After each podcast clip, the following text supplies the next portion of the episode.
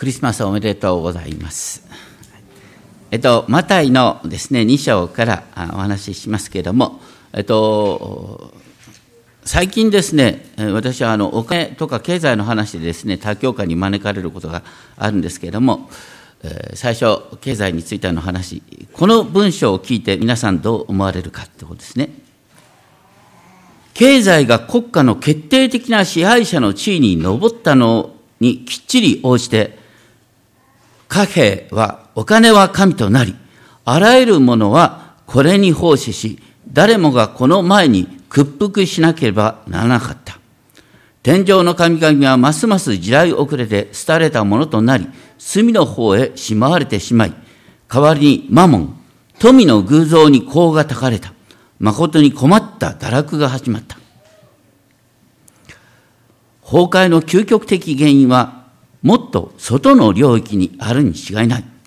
旧帝国の破滅の最も深い究極的な原因は、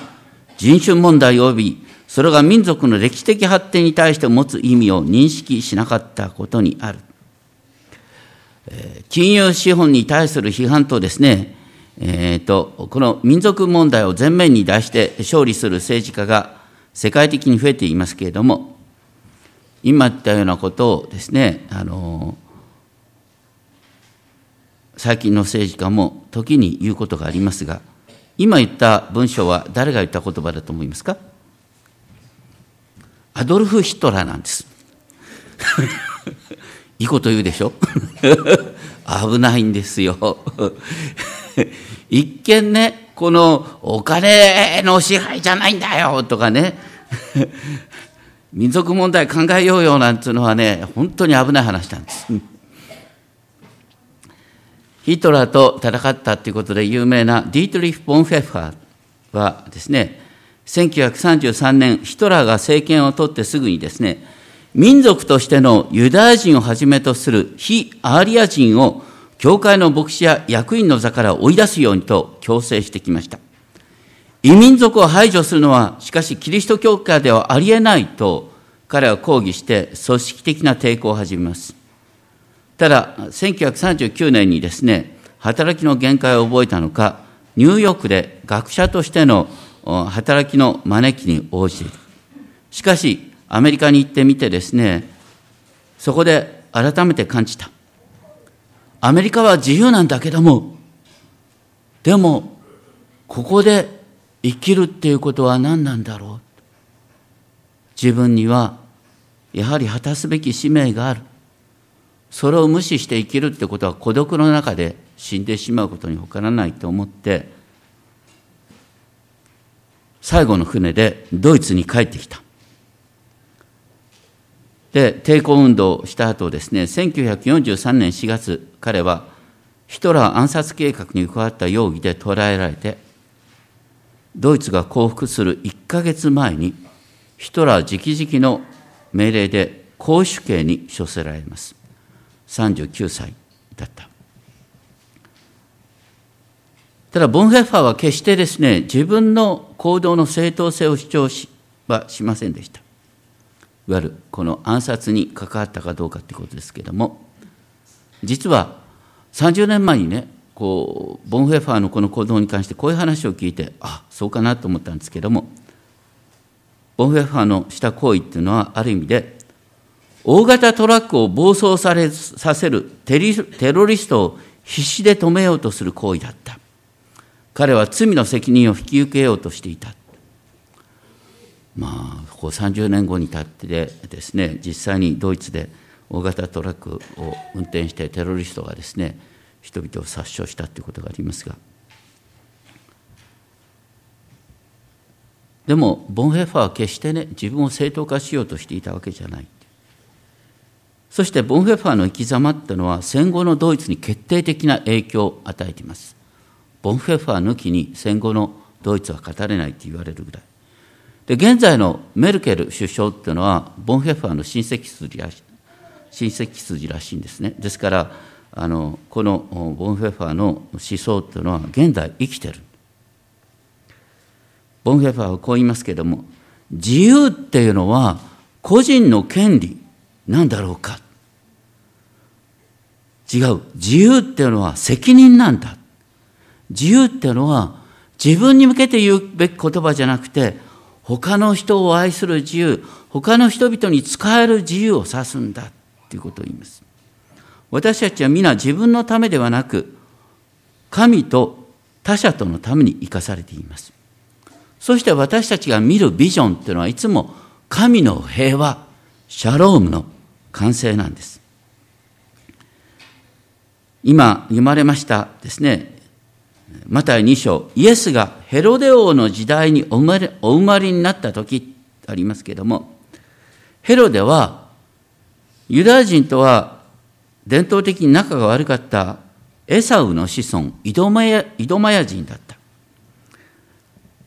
ローマ帝国を後ろ盾にですね、でもヘロデの支配支配地っていうのはダビデ王の時代に匹敵する広大な領土だった。彼はユダヤ人のための救い主であろうとして、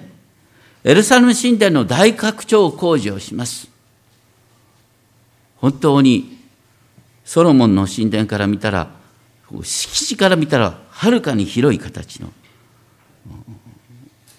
世界の不思議と思われるほどの大神殿を建てた。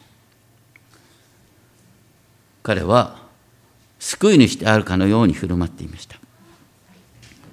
ところがですね、えー、イエスがダビデの子として誕生するという話はですね、あの、一章で記されていましたけれども、ヨセフとマリア以外には誰も理解できなかったこと。でもそのことがはるか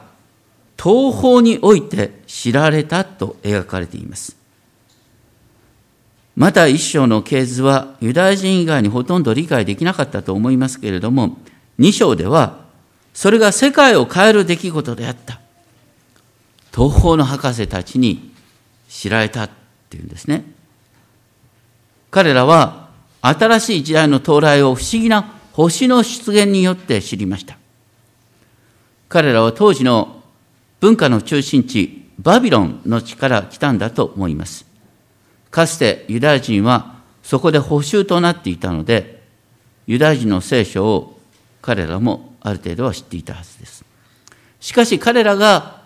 訪ねてくることができたのは、彼らが一生懸命勉強して分かったっていうんじゃなくて、あくまでも神様の導き、神ご自身の導きであった。それは、救い、違法人に及ぶ、印だ。博士たちはエルサレムに行けば、救い主の人は話題になってるだろうと思ってきたんですけれども、それは分からなかった。で、彼らはですね、エルサレムに来て、ユダヤ人の王として生まれなかった方はどこにおいでになりますか？と尋ねて回った。それがヘロデの耳に入ってきました。それを聞いて、ヘロデ王は恐れ惑った。エルサレム中の人もヘロデと同じであった。これはこの問いかけがですね、要するに、ヘロダはイスラエルを北行する真の王ではないということを内外に明らかにすることになるからです。それで祭司長たちは、ヘロデの質問に、救い主はユダのベツレヘムから生まれるっていうですね、この三箇所の予言をですね、えー、示して、そしてベツレヘムっていうことを言いましたけれども、ヘロデの目を恐れて一緒に拝みに行こうとは思いませんでした。ちなみに、この2章6節に書いてあるですね、この予言というのは、もともと預言者ミカに書かれていることです。で、そこには、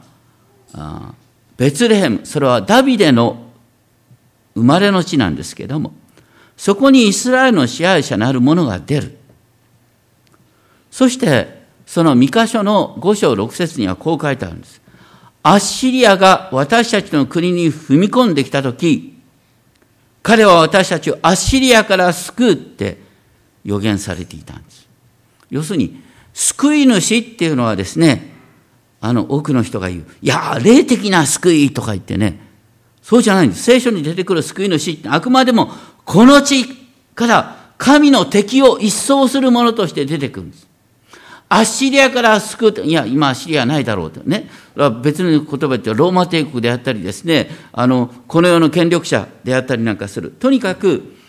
救いっていうのはこの現実に目に見える形で現れるんだよっていうことがずっと繰り返し聖書の予言なんです。そしてそれはやがてこの世界の平和の完成、シャロームの完成に向かっていくんだよ。そして博士たちはベツレヘムに行く。その町に近づいたとき、あの東で見た星が再び現れて、彼らを幼子イエスのもとに導いた。まさに神様の一方的な導き。そして彼らはですね、黄金入港没薬を捧げたって書いてありますけれども、これは実はイザヤ書60章にですね、書いてあることに、イザヤ書60章の6節7節にですね、終わりの日にですね、諸国の民が黄金とか入港を携えて、神の祭壇に捧げるって書いてあるんです。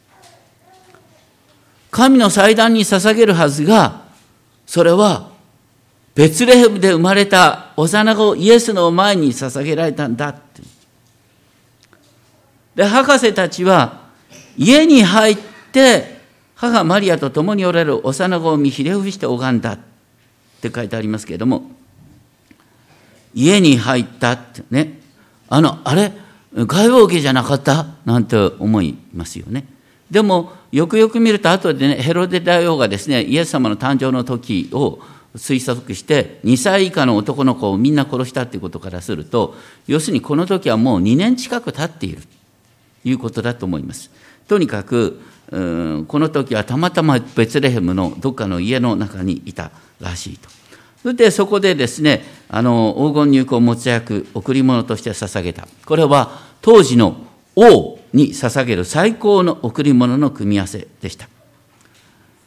入香っていうのは当時の神殿で用いられる最高級の香料であり、エジプトでは王様だけが使っていたって言われます。が中世のペストの大流行の時に、それは本当にですね、あの 大流行を抑えるですね、殺菌力を発揮したものとしても有名です。それから、もつ薬っていうのは、ミイラを作る際に大量に用いられ、イエス様の葬りの際にも用いられましたけれども、通常はですね、祭司や貴婦人たちの化粧品や皮膚薬、香料などにも用いられた。そして、これらが捧げられた。要するに、本当のですね、当時の肉のユダヤ人は王の誕生をですね、イエス様の誕生をですね、えー、分からなかった。しかし、違法人は分かったって言うんですね。しかし、それは本当に全世界にとっての新しい時代の幕開けを意味した。それは予言の成就である。そして神のビジョンに導かれた博士博士たちは、新しい世界の王を人々に先立って拝むことができた。それからのことがですね、12節ですが、それから夢で博士たちはヘロデのところに戻るなという戒めを受けたので、別の道から自分の家に帰っていった。ヘロデにとってですね、博士たちがすぐにベツレヘムに向かって自分を無視するように帰ってしまったっていうことは途方もないショックだった。ヘロデってのは自分の三人の息子さえ競争者だと疑って殺したぐらいの人なんです。赤ちゃんを殺すのに何の躊躇もありません。そこで博士たちが帰った後ですね、主の使いが再び夢の中でヨセフに現れてこう言います。立って幼子とその母を連れてエジプトへ逃げなさい。そして私が知らせるまでそこにいなさい。ヘロデがこの幼子を探し出して殺そうとしています。いや、そうね、すぐにエジプトに行くってだって、旅費はどうするんだろうってね。旅費の心配はないんですね。黄金入港没薬をたくさんもらってるから。本当に不思議に神様は全部のことを備えておられたってことですよね。そこでヨセフは立って夜のうちに幼子とその母を連れてエジプトに立ち退き、ヘロデが死ぬまでそこにいた。ね。ヨセフから見たらね、救い主である方を連れてですね、エジプトに下るなんて考えられないことない。でも、見つかいが言うことだから、ということで、でも、神のビジョンは最終的に成就するんだと信じて旅をしてた。面白いのは15節で、これは主が預言者を通して私はエジプトから私の子を呼び出したと言われたことが成就するためであったって記されている。これは補正書11章1節からの引用なんですけれどもね、補正書11章1節では、私の子っていうのはイスラエル民族全体のことを指してるんであって、救い主のことを指してるわけじゃないんですね。でも、何を指しているかっていうと、イエス様はまさにイスラエル民族の代表として、エジプトに下って、またエジプトから出てくる、いわゆるイエス様はイスラエルの王として出エジプトのやり直しをするっていうことを言ってるんです。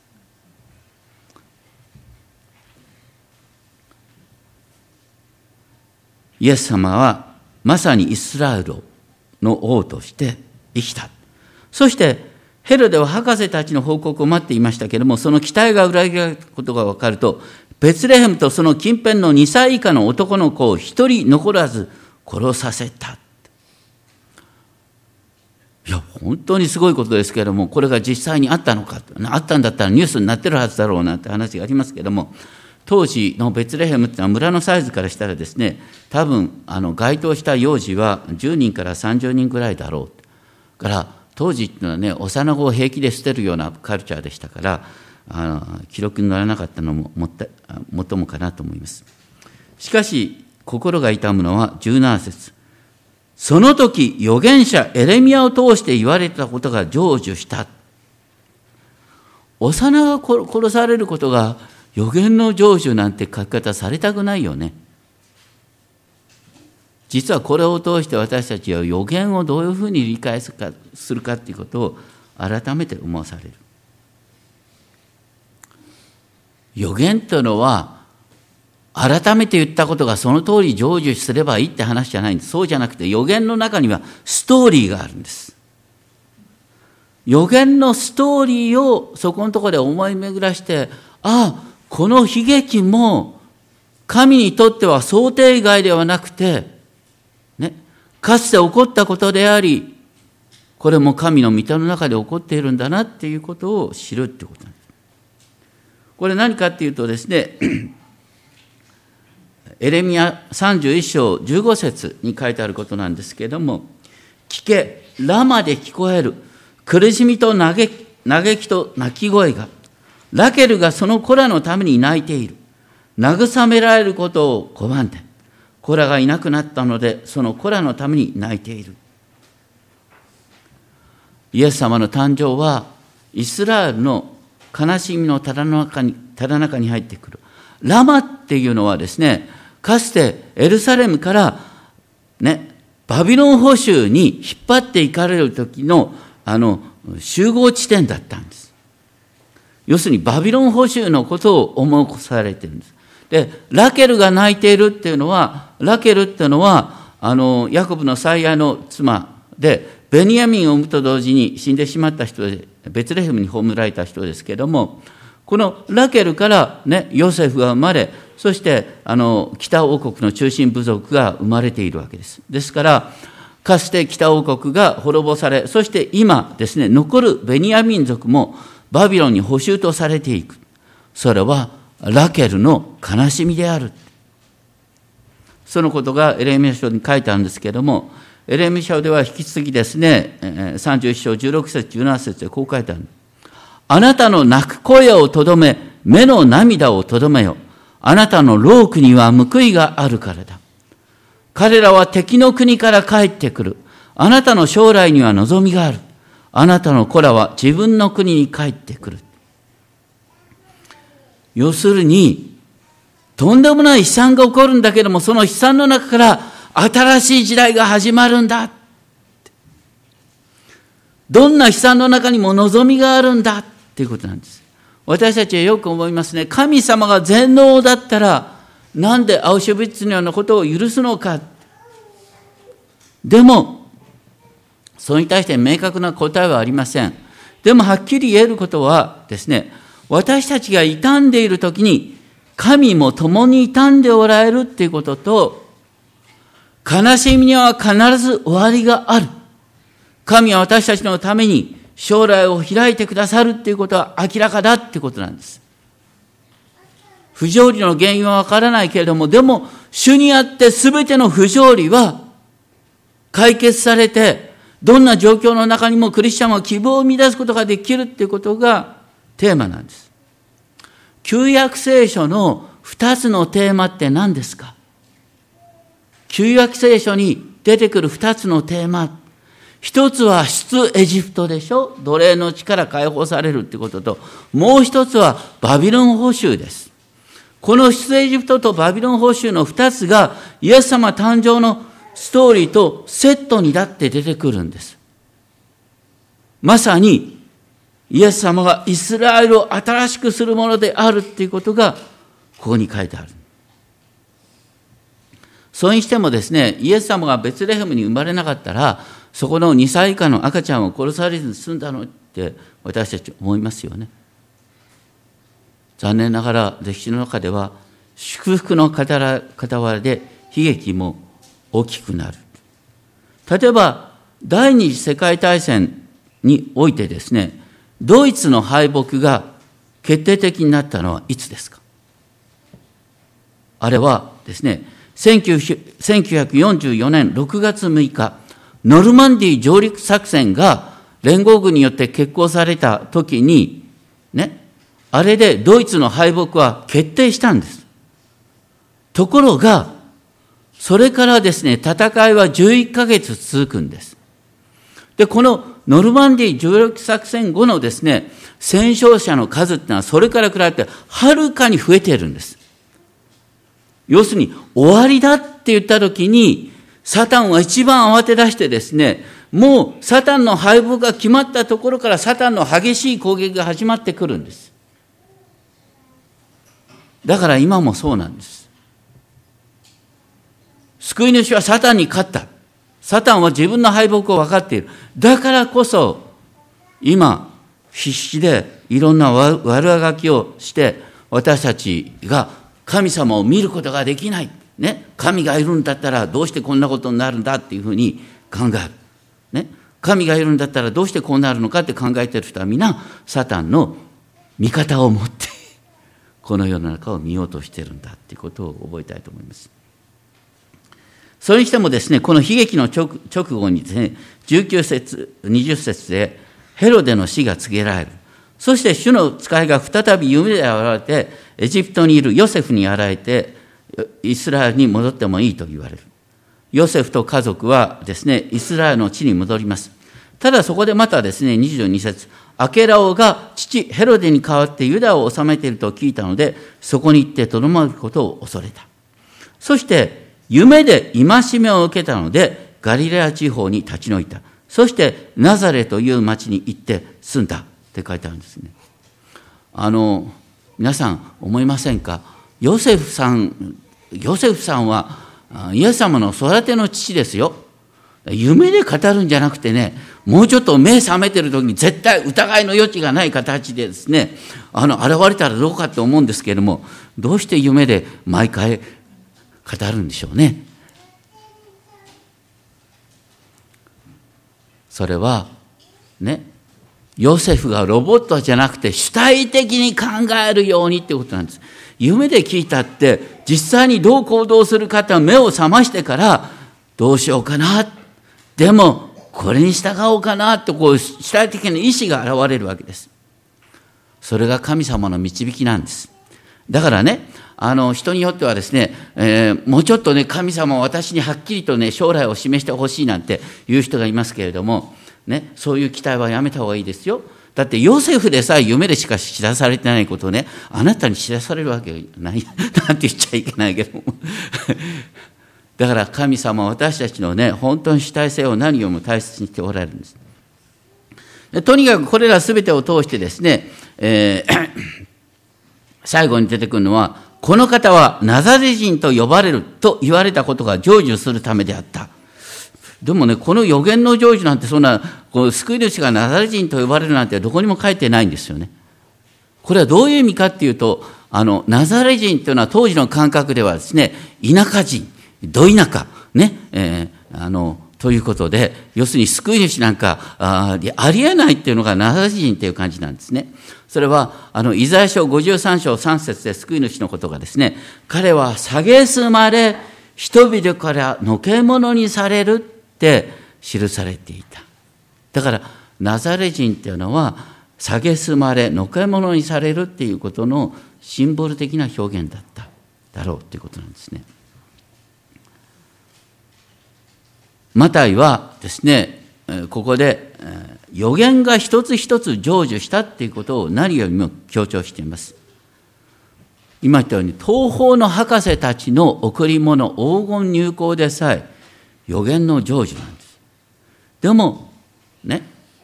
予言の成就っていうことを多くの人誤解してるんです。言われた通りことが起こる。そうじゃないんです。予言っていうのはいつも大枠なんです。神様のストーリーなんです。神様のストーリーの中で何が言われているかっていうと、ね、一番最初に出てきたのは、ね、神様に逆らった者に対して、神の裁き、呪いが訪れる。そして、イスラエルの民はですね、実際に恐怖にとらわれ、心はすり減り、種をまいても無駄になり、力は無駄に費やされる、労苦が無駄になるということを体験した。また、病が癒されず、婚約者をを寝取られ、家を建てても住むことができない、ブドウ畑を作ってもその収穫をすることができないという悲惨を味わった。イスラエルの民はまさにこの時も呪いの状態にあった。しかし神様はご自身の民を憐らんで、御子キリストによって新しい時代を開いてくださった。そして祝福の時代についてはですね、イザヤ書65章21節からこう書いてある。彼らは家を建てて住み、ぶどう畑を作ってその実を食べる。自分で使っ作ったものを自分に用いることができる。労苦は無駄にならない。これこそが祝福の時代。で、それをもってですね、パウロは言った。ね。私たちはすでにキリストの復活以降の時代に住んでる。キリストの復活の中にあるものはですね、あなた方は自分たちの労苦が主にあって無駄でないことを知っているのですから。ね、これがクリスチャンの常識なんです。労苦は主にあって無駄でない。なぜなら、どんなに悪いことが起こったとしても、それは神様の御手の中で全てが益にされるから、それも私たちの常識だって言ってるんです。また一章二章では予言の成就がテーマになっているんです。第一は処女からインマヌエルと呼ばれる方が誕生する。第二は救い主はベツレヘムで生まれる。第三の予言、ヨセフ家のですね、エジプト避難が救い主がエジプトから呼び出されるということの予言である。第4はベツレヘムの幼児虐殺が悲劇の預言者エレミアの預言の成就である。第5は救い主はナザレ人と呼ばれるという預言の成就だ。ね。5つの預言の成就が書いてあるんですけども、皆さんね、この預言の成就を、ああ、ハレルヤーって言いますか？当時の人々は。この預言の成就を全部悲しみと結びついてるんですよ。ですからね、よく言われる、ああ、予言が成就した、予言が成就した。だからこう将来こう起こるんだ。そういう読み方は聖書の読み方ではありません。本当にそのストーリーの中で、神様の救いのストーリーの中でですね、私たちは起こる出来事を理解する必要がある。それは何かっていうと、ね、この世の中で不条理は必ず起きるっていうことです。でも、私たちが主に従うなったら、その不条理は決してね、そのまま不条理のまま終わらない。それは全部神の見ての中でですね、本当に不思議な形で救いへとね、導かれていくんだってことなんです。そして私たちはそれを信じながら何をするかって今ここでなすべきこと、今ここでなすべきことっていうのは、神を愛し人を愛するっていうことです。今この時を生きるんです。ね。ヨセフだってね、こう、救い主が生まれて、自分がね、エジプトに下って、また来て、それで、あの、ナザレに行くなんて思ってもみないんですよ。でも、その瞬間、その瞬間、こうすべきだっていうことに応じて生きていったんです。で、そこに不思議なまた交わりが生まれてきたんです。ヘロデ大王というのは政治的にはですね、大王と呼ばれるにふさわしい業績を残しました。ローマ帝国の信任を得てですね、広大な領土を治め、そして多くの建築物を残した。何よりも、ね、ヘロデが大拡張工事をしたエルサレム神殿とは、それはすごいものです。でも彼はそれをどうやってやったんですか？いわゆる剣謀術数ってことですね。本当に自分の敵と思った人は躊躇なく殺していくんです。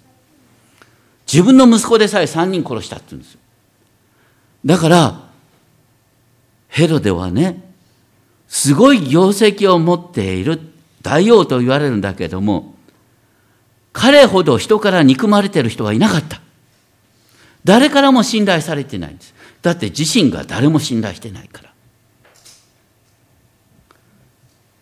しかし、イエス様の名前、インマヌエルっていう名前っていうのは、ねこれ、神様が私たちと共におられる、どういう形で現れるかというと、イエス様は本当に生まれた時からですね、神の子だから、スタスタと歩き出したかって、そんなことはない。ね。神の子であるイエス様は、ね、マリアと、ね、ヨセフに抱かれながら、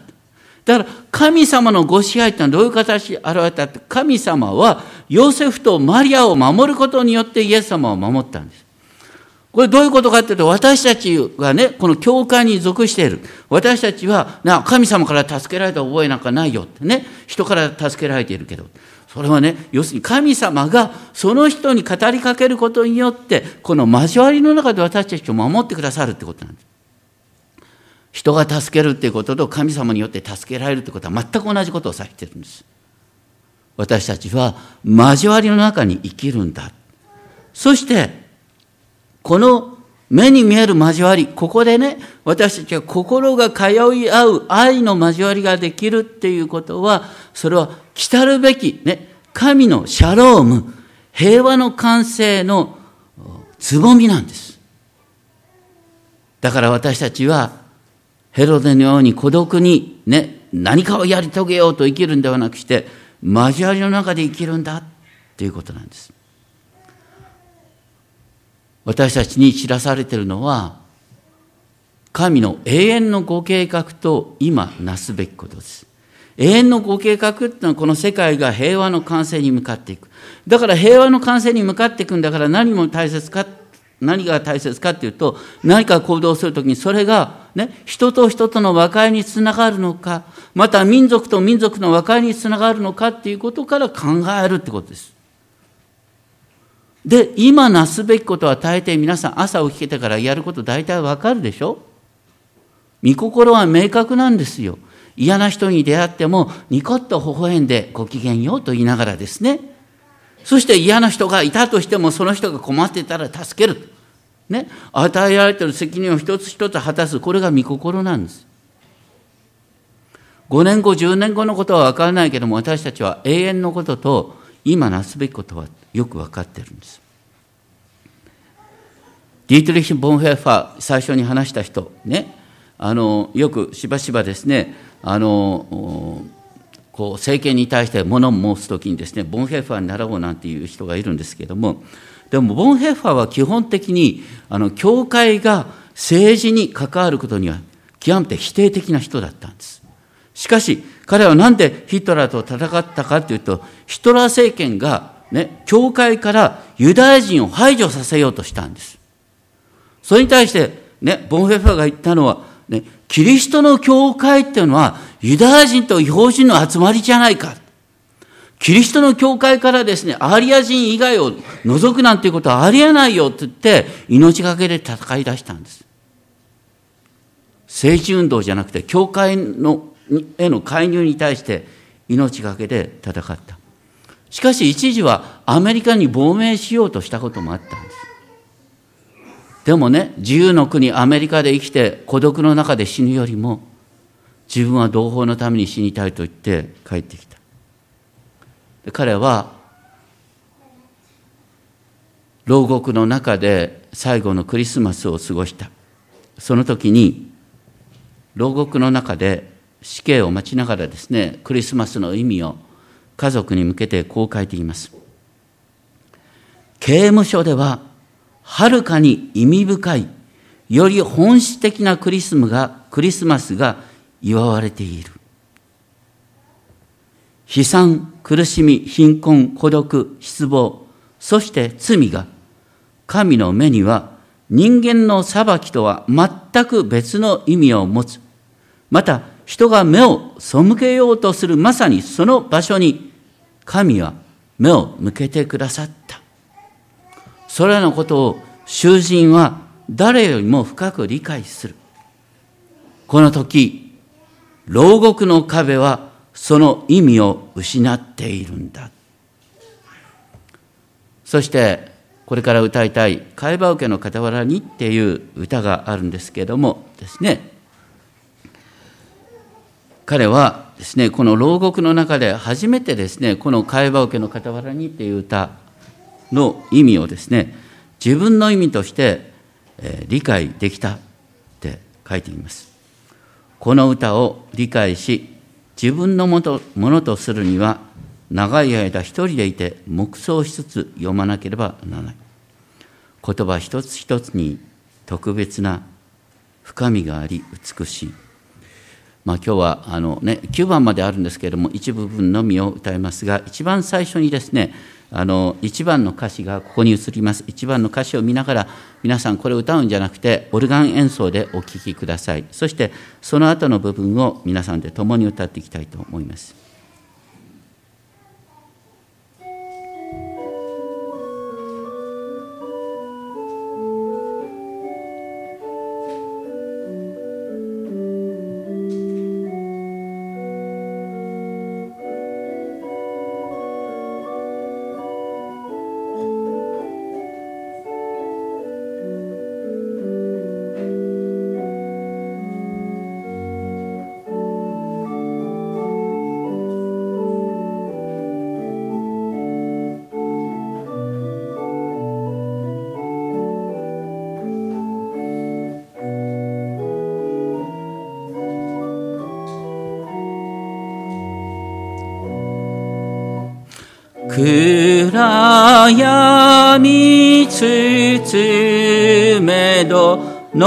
望みうせし光作りし主我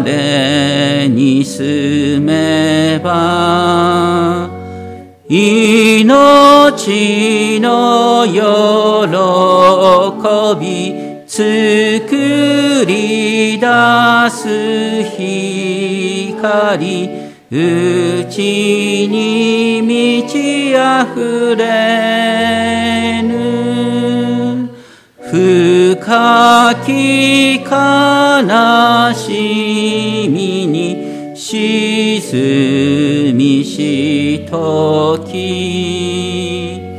慰めに見てる御子声聞こゆ我は長友長罪すべてを我はあがなえりと。おのが喜を望みます。我らが幸い君は求む。我らに代わりて君は苦しみ恥を忍びましぬ。主よ我が願いを聞きたまえや。貧しきこの身に宿りたまい。君がまぶねとし生かしたまえや。我が主我が喜び。